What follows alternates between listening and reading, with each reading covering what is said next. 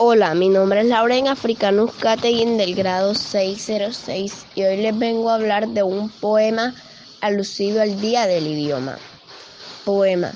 Un libro es un amigo en el que encontrarás historias fascinantes y muchas cosas más. Y cuando tú lo hablas hallarás imágenes preciosas, palabras diferentes, fascinantes aventuras hermosas. Además, también encontrarás doncellas, piratas, caballeros, hadas, demonios, paisajes de aquí y allá, indios, vaqueros, guerreros. Así que no te olvides de tener un libro a mano y es que descubrirás que es un como un hermano. Feliz día del idioma. Gracias, Lauren Africanos Category 606.